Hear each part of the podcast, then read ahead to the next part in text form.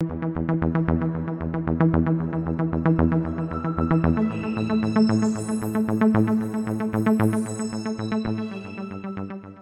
Sean de nuevo bienvenidos a este su canal de preferencia. El día de hoy, en esto llamado otro canal de tops y cosas que no sabías, nos adentramos de nuevo en el séptimo arte y nos vamos específicamente con aquellas películas que la crítica las puso en un pedestal, pero desafortunadamente el público no les hizo justicia en taquilla. Es como la típica frase de es que no la supieron valorar. ¿Qué pasó con estas cintas que no llevaron a la gente al cine? Trataremos de descubrirlo en este top 7 de películas aclamadas por la crítica que fracasaron en taquilla.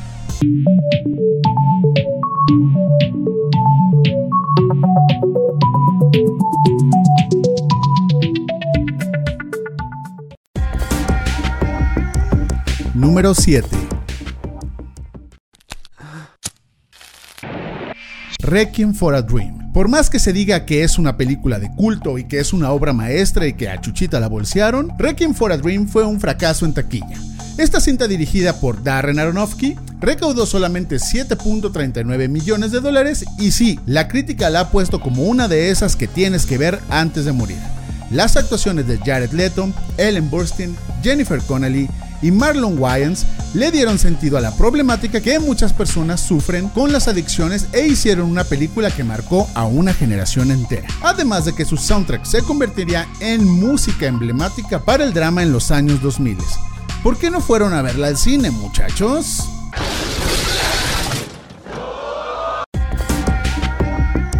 Número 6. Tarantino and Rodriguez are bringing the Grindhouse back. Greenhouse. Greenhouse es una de esas cosas especiales que a los clavados les dan años de vida, ganas de vivir y motivos para hacerse más fanáticos de lo normal. En resumen, el llamado Greenhouse es un género fílmico que se especializa en el cine del llamado género Z y que se proyectaba en salas de cine muy cutres. La serie de filmes que realizaron Robert Rodríguez y Quentin Tarantino en honor al cine que los ha influenciado se ha convertido en un hito para muchos críticos. Pero en cuanto a taquilla, la gente se la pasó por el arco del triunfo.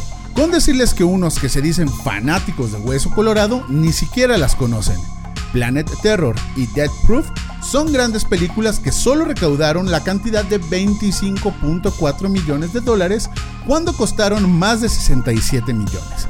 Si alguno de ustedes no las ha visto, dense un quemón y vean a lo que nos referimos. Planet Terror and Death Proof. Número 5.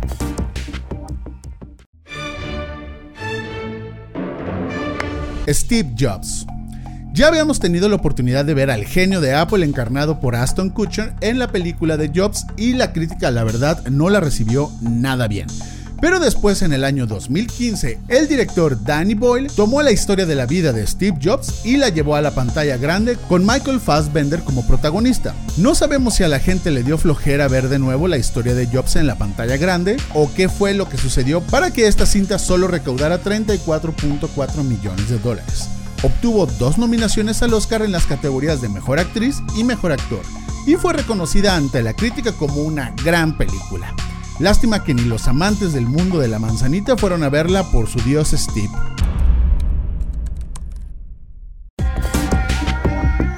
Número 4. I'm Rachel. Blade Runner. Un clásico de clásicos es sin duda Blade Runner, y no lo digo solamente yo. De la mano de Ridley Scott, esta historia futurista del cine de ciencia ficción estrenada en 1982, para sorpresa de muchos solamente recaudó 32.8 millones de dólares cuando el costo de su producción fue de 32 millones. Una ganancia realmente raquítica que no sirve absolutamente para nada. Harrison Ford protagoniza esta cinta para muchos años después, específicamente en el 2017, realizar la segunda parte titulada Blade Runner 2049 al lado de Ryan Gosling. Este filme recaudó más que el original y que a pesar de ser una buena película, la crítica ha dicho que no superó ni remotamente a la original. Con decirles que de tanta importancia se ha vuelto Blade Runner que se ha convertido en referencia para filmes de ciencia ficción que saldrían años después y sobre todo referencia verificada para la cultura pop que hoy nos rodea. ¿Les habrá dado miedo en aquellos entonces o de plano su trama no llamó la atención?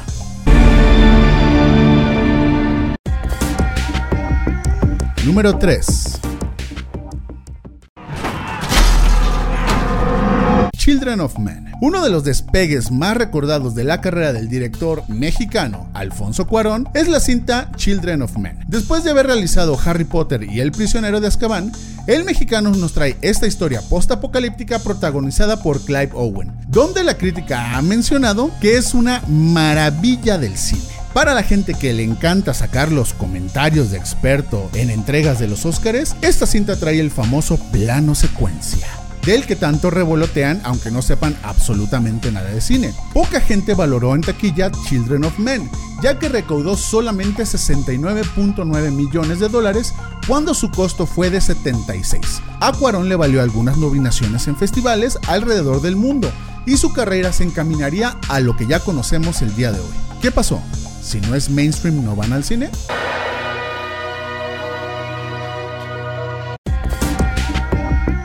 Número 2.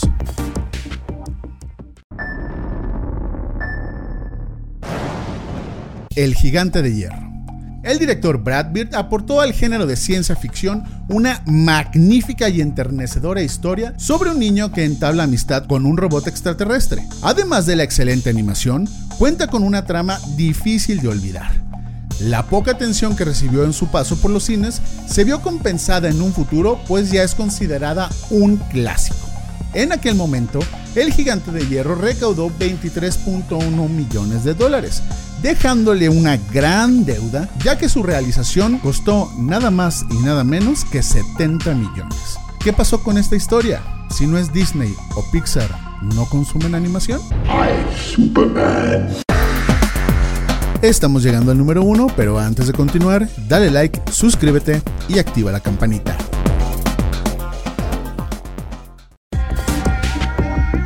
Número 1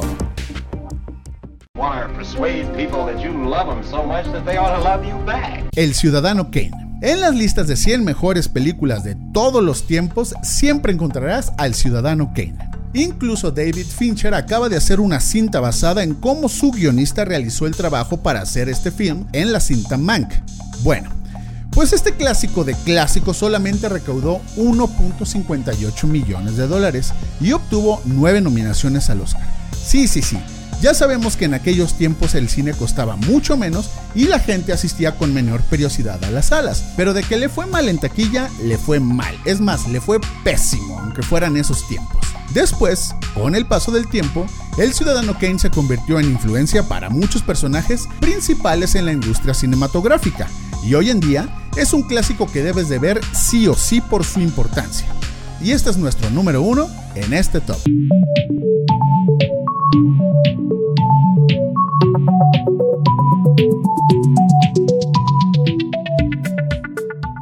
Bueno amigos, muchas veces las cosas no son lo que parecen y aunque hubiéramos pensado que esta lista sería de películas mega exitosas en taquilla, pues desafortunadamente para los que invierten su dinero en ellas no fue así. Aunque hayan sido grandes historias que tiempo después el público valoraría. Para las productoras seguramente fue un coraje en sus oficinas de millonarios. Díganos en los comentarios qué otra película recuerdan que haya sido un gran fracaso en taquilla, pero que ustedes digan, ah, qué peliculón. Recuerden darle like a este y todos los contenidos del canal, suscribirse y activar la campanita de notificaciones para seguir trayendo más tops a este su canal de preferencia. Mi nombre es Tavi y esto fue otro canal de tops y cosas que no sabías. Only at the Grindhouse.